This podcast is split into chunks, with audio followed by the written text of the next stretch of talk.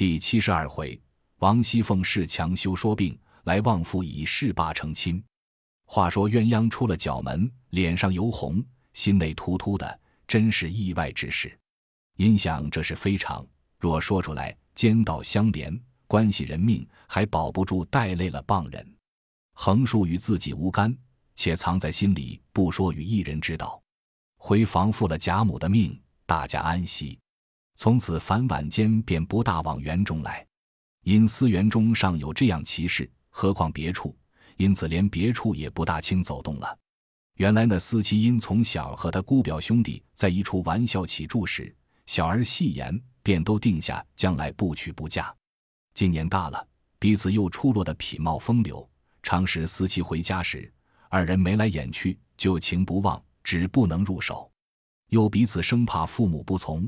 二人便设法，彼此里外买主园内老婆子们留门看到，今日趁乱方初次入港，虽未成双，却也海誓山盟，私传表记，已有无限风情了。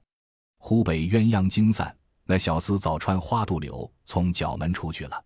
思琪一夜不曾睡着，又后悔不来，至次日见了鸳鸯，自是脸上一红一白，百般过不去，心内怀着鬼胎。茶饭无心，起作恍惚，挨了两日，竟不听见有动静，方略放下了心。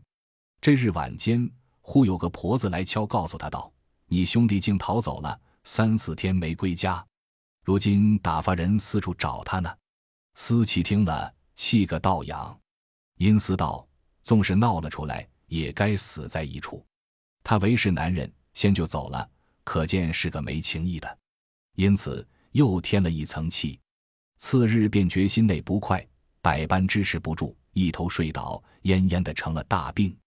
鸳鸯闻之，那边无故走了一个小厮，园内思琪又病重，要往外挪，心下料定是二人俱醉之故，生怕我说出来，放下到这样，因此自己反过意不去，指着来望后思琪，支出人去，反自己立身发誓，与思琪说：“我要告诉一个人，立刻现死现报。”你只管放心养病，别白糟蹋了小命。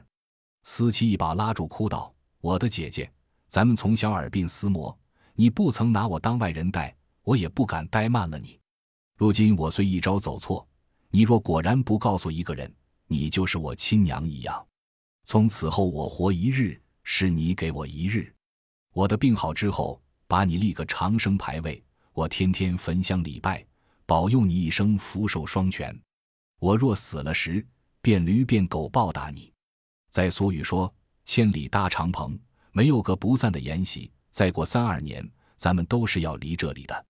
俗语又说“浮萍上有相逢日，人岂全无见面时”。倘或日后咱们遇见了，那时我又怎么报你的德行？一面说一面哭，这一席话反把鸳鸯说的心酸，也哭起来了。因点头道：“正是这话。”我又不是管事的人，何苦我坏你的声名，我白去献亲？况且这事我自己也不便开口向人说。你只放心，从此养好了，可要安分守己，再不许胡行乱做了。思琪在枕上点头不绝，鸳鸯又安慰了他一番，方出来。因知贾琏不在家中，又因这两日见凤姐声色带多了好些，不似往日一样，因顺路也来望后。因进入凤姐院门，二门上的人见是他来，便立身带他进去。鸳鸯刚至堂屋中，只见平儿从里间出来，见了他来，便忙上来悄声笑道：“才吃了一口饭，歇了午觉，你且这屋里略坐坐。”鸳鸯听了，只得同平儿到东边房里来。小丫头倒了茶来，鸳鸯因悄问：“你奶奶这两日是怎么了？我看她懒懒的。”平儿见问。因房内无人，便叹道：“他这懒懒的也不止今日了，这有一月之先便是这样。又兼这几日忙乱了几天，又受了些嫌弃，重新又勾起来。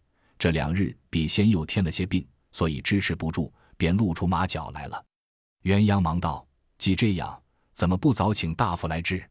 平儿叹道：“我的姐姐，你还不知道他那脾气的。别说请大夫来吃药。”我看不过，白问一声身上觉怎么样，他就动了气，反说我咒他病了。饶这样，天天还是查三访四，自己再不肯看破些，且养身子。鸳鸯道：“虽然如此，到底该请大夫来瞧瞧是什么病，也都好放心。”平儿叹道：“说起病来，据我看也不是什么小症候。”鸳鸯忙道：“是什么病呢？”平儿见问，又往前凑了一凑，向耳边说道：“只从上月行了经之后，这一个月竟利利兮兮的没有止住，这可是大病不是？”鸳鸯听了，忙答道：“哎呦，依你这话，这可不成了雪山崩了。”平儿忙啐了一口，又悄笑道：“你女孩家这是怎么说的？倒会咒人呢。”鸳鸯见说，不禁红了脸，又悄笑道：“究竟我也不知什么是崩不崩的，你倒忘了不成？先我姐姐不是害这个病死了，我也不知是什么病，因无心中听见妈和亲家妈说。”我还纳闷，后来也是听见妈细说缘故，才明白了一二分。平儿笑道：“你知道，我竟也忘了。”二人正说着，只见小丫头进来，向平儿道：“方才朱大娘又来了，我们回了她奶奶才歇午觉，她往太太上头去了。”平儿听了，点头。鸳鸯问：“那一个朱大娘？”平儿道：“就是关媒婆那朱嫂子，因有什么孙大人家来和咱们求亲。”所以他这两日天天弄个帖子来赖死赖活，一语未了，小丫头跑来说：“二爷进来了。”说话之间，贾琏也走至堂屋门口内唤平儿，平儿答应着才迎出来。贾琏已找至这间房内，来至门前，忽见鸳鸯坐在炕上，便刹住脚，笑道：“鸳鸯姐姐，今儿跪脚踏见地。”鸳鸯只坐着，笑道：“来请爷奶奶的安。”偏又不在家的不在家，睡觉的睡觉。贾琏笑道：“姐姐一年到头辛苦服侍老太太，我还没看你去，那里还敢劳动来看我们？正说巧得很，我才要找姐姐去，因为穿着这袍子热，先来换了夹袍子，再过去找姐姐。不想天可怜，省我走这一趟，姐姐先在这里等我了。”一面说，一面在椅上坐下。鸳鸯因问：“又有什么说的？”贾琏未语，先笑道：“因有一件事，我竟忘了，只怕姐姐还记得。上年老太太生日，曾有一个外路和尚来孝敬一个蜡油洞的佛手，因老太太爱，就即刻拿过来摆着了。因前日老太太生日，我看古董账上还有这一笔，却不知此时这件着落何方。古董房里的人也回过我两次，等我问准了，好注上一笔。所以我问姐姐，如今还是老太太摆着呢？”还是交到谁手里去了呢？鸳鸯听说，便道：“老太太摆了几日，厌烦了，就给了你们奶奶。你这会子又问我来，我连日子还记得，还是我打发了老王家的送来的。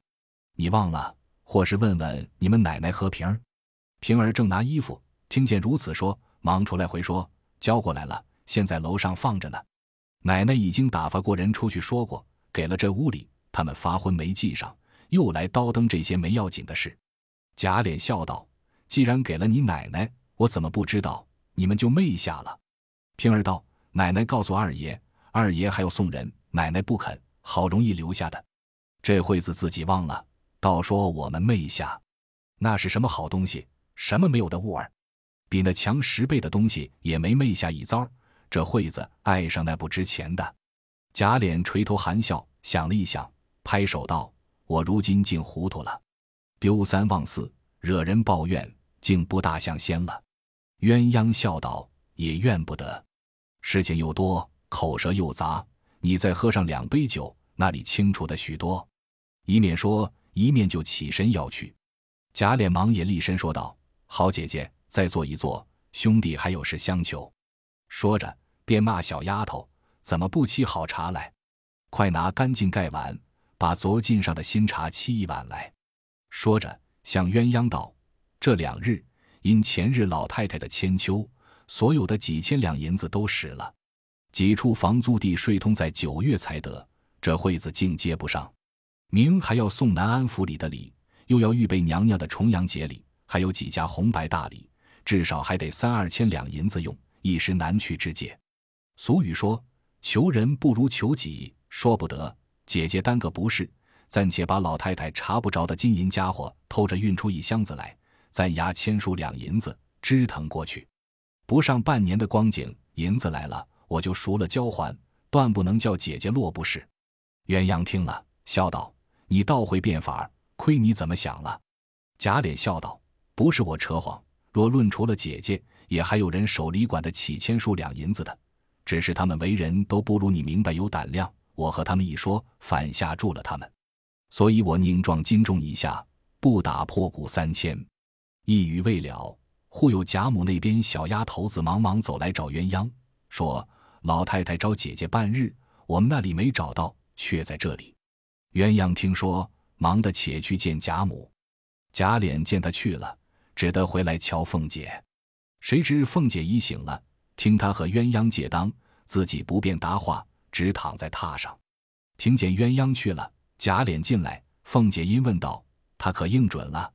贾琏笑道：“虽然未应准，却有几分成熟，须得你晚上再和他一说，就实成了。”凤姐笑道：“我不管这事，倘或说准了，这惠子说的好听，有了钱的时节。”你就丢在脖子后头了，谁和你打饥荒去？倘或老太太知道了，倒把我这几年的脸面都丢了。贾琏笑道：“好人，你若说定了，我谢你如何？”凤姐道：“你说谢我什么？”贾琏笑道：“你说要什么就有什么。”平儿在傍笑道：“奶奶倒不要谢的，昨儿正说要做一件什么事，却少一二百银子时，不如借了来。”奶奶拿一二百银子，岂不两全其美？凤姐笑道：“幸亏提起我来，就是这样也罢。”贾琏笑道：“你们太也狠了！你们这会子，别说一千两的当头，就是现银子要三五千，只怕也难不倒。我不和你们借就罢了，这会子烦你说一句话，还要个利钱，真真了不得。”凤姐听了，翻身起来说道：“我有三千五万。”不是赚的你的，如今里里外外、上上下下背着我嚼，说我的不少，就差你来说了。可知梅家亲引不出外鬼来，我们王家可那里来的钱，都是你们贾家赚的，别叫我恶心了。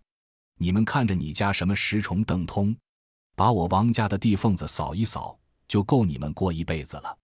说出来的话也不怕骚，现有对证，把太太和我的嫁妆细看看。比一比你们那一样是配不上你们的。贾琏笑道：“说句完话就急了，这有什么这样的？要是一二百两银子值什么？多的没有，这还有。先拿进来，你使了再说如何？”凤姐道：“我又不等着闲口垫背，忙了什么？”贾琏道：“何苦来？不犯着这样肝火盛。”凤姐听了，又自笑起来：“不是我着急，你说的话戳人的心。”我因为我想着后日是尤二姐的周年，我们好了一场，虽不能别的，到底给他上个坟，烧张纸，也是姊妹一场。他虽没留下个男女，也不要前人撒土迷了后人的眼才是。一语倒把贾琏说没了话，低头打算了半晌，方道：“难为你想的周全，我竟忘了。既是后日才用，若明日得了这个，你随便使多少就是了。”一语未了。只见旺儿媳妇走进来，凤姐问道：“可成了没有？”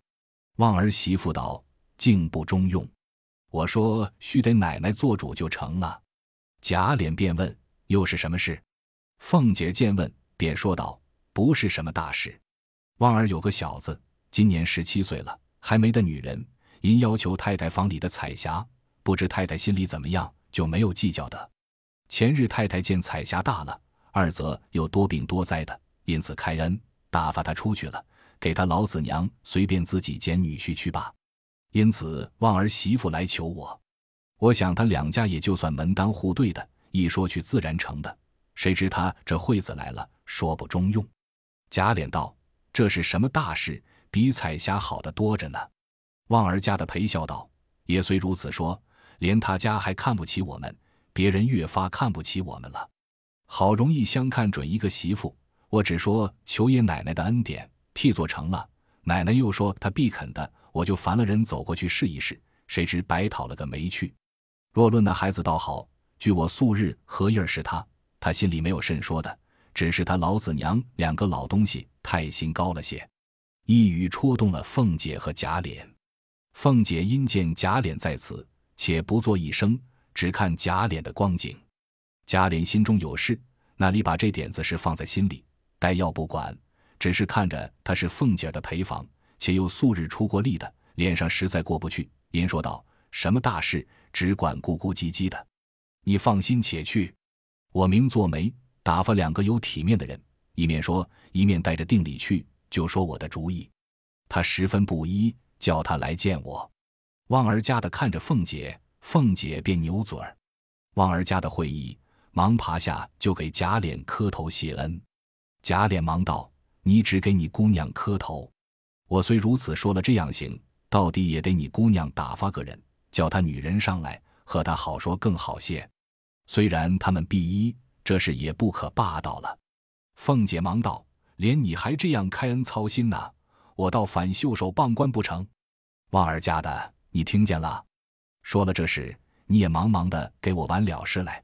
说给你男人外头所有的账，一概赶今年年底下收了进来，少一个钱我也不依的。我的名声不好，再放一年都要生吃了我呢。旺儿媳妇笑道：“奶奶也太胆小了，谁敢议论奶奶？若收了时，公道说，我们倒还省些事，不大得罪人。”凤姐冷笑道。我也是一场痴心白使了，我真个的还等钱做什么？不过为的是日用，出的多，进的少。这屋里有的没的，我和你姑爷一月的月钱，再连上四个丫头的月钱，通共一二十两银子，还不够三五天的使用呢。若不是我千凑万挪的，早不知道到什么破窑里去了。如今倒落了一个放账破落户的名，既这样，我就收了回来。我比谁不会花钱，咱们以后就坐着花，到多早晚是多早晚。这不是样。老太太生日，太太急了两个月，想不出法来，还是我提了一句。后楼上线有些没要紧的大铜锡家伙四五箱子，拿去算了三百银子，才把太太遮羞礼儿搪过去了。我是你们知道的，那一个金字名中卖了五百六十两银子，没有半个月，大事小事没有十件，白天在里头，今儿外头也短住了。不知是谁的主意，搜寻上老太太了。明再过一年，个人搜寻到头面衣服，可就好了。旺儿媳妇笑道：“那一位太太奶奶的头面衣服折遍了，不够过一辈子的，只是不肯罢了。”凤姐道：“不是我说没了能耐的话，要像这样，我竟不能了。昨晚上忽然做了一个梦，说来也可笑。梦见一个人虽然面善，却又不知名姓，找我。”问他做什么？他说：“娘娘打发他来要一百匹锦。”我问他是那一位娘娘，他说的又不是咱们家的娘娘，我就不肯给他，他就上来夺，正夺着就醒了。旺儿家的说道：“这是奶奶日间操心，常应后宫里的事。”一语未了，人回夏太府打发了一个小内家来说话。贾琏听了，忙皱眉道：“又是什么话？”一年他们也搬够了，凤姐道：“你藏起来，等我见他。若是小事罢了，若是大事，我自有话回他。”贾琏便躲入内套间去。这里凤姐命人带进小太监来，让他椅子上坐，吃了茶。因问何事，那小太监便说：“夏爷爷因今年偶见一所房子，如今净短二百两银子，打发我来问舅奶奶家里。”有现成的银子，暂借一二百，过一两日就送过来。凤姐听了，笑道：“什么事送过来？有的是银子，只管先兑了去，改日等我们短了再借去也是一样。”小太监道：“夏爷爷还说了，上两回还有一千二百两银子没送来，等今年年底下，自然一齐都送过来。”凤姐笑道：“你夏爷爷好小气，这也值得提在心上。我说一句话。”不怕他多心，若都这样记清了还我们，不知还了多少了。只怕没有，若有，只管拿去。因叫旺儿媳妇来，出去不管那里，先支二百两银子来。旺儿媳妇会意，阴笑道：“我才因别处置不动，才来和奶奶支的。”凤姐道：“你们只会里头来要钱，叫你们外头弄去就不能了。”说着，叫平儿。把我那个金项圈拿出去，暂且押四百两银子。平儿答应着去了半日，果然拿了一个锦盒子来，里面两个锦服包着。打开时，一个金类丝攒珠的，那珍珠都有莲子大小；一个点翠嵌宝石的，两个都与宫中之物不离上下。一时拿去，果然拿了四百两银子来。凤姐命与小太监打叠起一半来，那一半与了旺儿媳妇，命他拿去办八月中秋节。那小太监便告辞，凤姐命人替他拿着银子送出大门去了。这里贾琏出来笑道：“这一起外重何日事了？”凤姐笑道：“刚说着，就来了一股子。”贾琏道：“昨儿周太监来，张口一千两，我略应的慢了些，他就不自在。将来得罪人之处不少，这会子再发个三二百万的财就好了。”一面说，一面平儿服侍凤姐另洗了面，更衣往贾母处去伺候晚饭。这里贾琏出来，刚至外书房。忽见林之孝走来，贾琏因问何事，林之孝说道：“方才听得雨村降了，却不知因何事，只怕未必真。”贾琏道：“真不真？他那官儿也未必保得长，只怕将来有事，咱们宁可疏远着他好。”林之笑道：“何尝不是？只是一时难以疏远。如今东府大爷和他更好，老爷又喜欢他，时常来往，那个不知。”贾琏道：“横竖不和他谋事，也不相干。你去再打听真了，是为什么？”林之孝答应了，却不回身，坐在下面椅子上，且说些闲话。因又说起家道艰难，便趁势又说：“人口太重了，不如拣个空日，回明老太太老爷，把这些出过力的老家人用不着的，开恩放几家出去。一则他们各有营运，二则家里一年也省些口粮月钱。”再者，里头的姑娘也太多。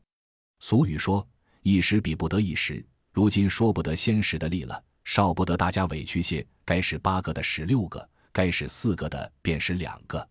若葛房算起来，一年也可以省得许多月米月钱。况且里头的女孩子们一半都太大了，也该配人的配人。成了房，岂不又滋生出人来？贾琏道：“我也这样想着。”只是老爷才回家来，多少大事未回，那里意到这个上头？前儿官媒拿了个庚帖来求亲，太太还说老爷才来家，每日欢天喜地的说骨肉玩具，忽然就提起这事，恐老爷又伤心，所以且不叫提这事。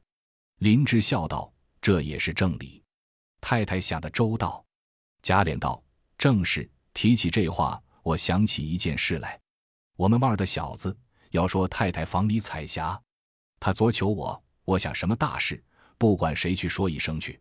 这会子有谁闲着，我打发个人去说一声，就说我的话。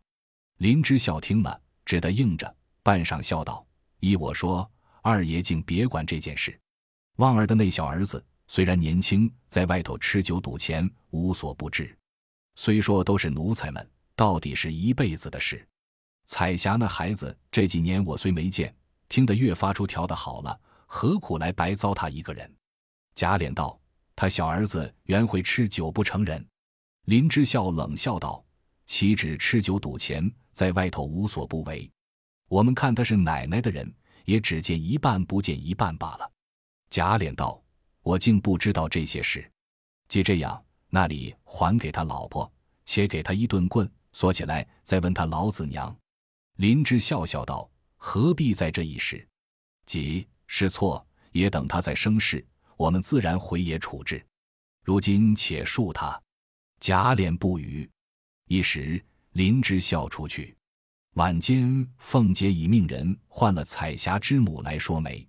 彩霞之母满心纵不愿意，见凤姐亲自和她说，何等体面，便心不由意的满口应了出去。凤姐问贾琏可说了没有？贾琏因说。我原要说的，打听的他小儿子大不成人，故还不曾说。若果然不成人，且管教他两日，再给他老婆不迟。凤姐听说，便说：“你听见谁说他不成人？”贾琏道：“不过是家里的人，还有谁？”凤姐笑道：“我们王家的人，连我还不中你们的意，何况奴才呢？我才已和他娘说了，他娘已经欢天喜地应了，难道又叫进他来不要了不成？”贾琏道：“既你说了，又何必退？明说给他老子，好生管他就是了。”这里说话不提。且说彩霞因前日出去等父母责人，心中虽是与贾环有旧，尚未做准。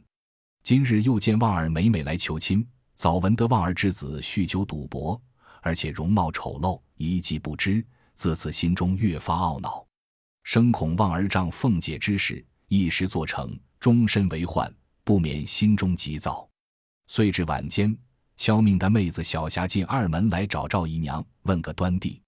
赵姨娘素日深与彩霞契合，巴不得与了贾环，方有个绑臂，不成望王夫人放了出去。每唆贾环去讨，一则贾环羞口难开，二则贾环也不大甚在意。不过是个丫头，她去了将来自然还有，遂先言住不说，意思便丢开手。无奈赵姨娘又不舍，又见他妹子来问，是晚得空，便先求了贾政。贾政因说道：“且忙什么？”等他们再念一二年书，再放人不迟。我已经看中了两个丫头，一个与宝玉，一个给环儿，只是年纪还小，又怕他们误了书，所以再等一二年。赵姨娘道：“宝玉已有了两年了，老爷还不知道。”贾政听了，忙问道：“谁给的？”赵姨娘方欲说话，只听外面一声响，不知何物，大家吃了一惊不小。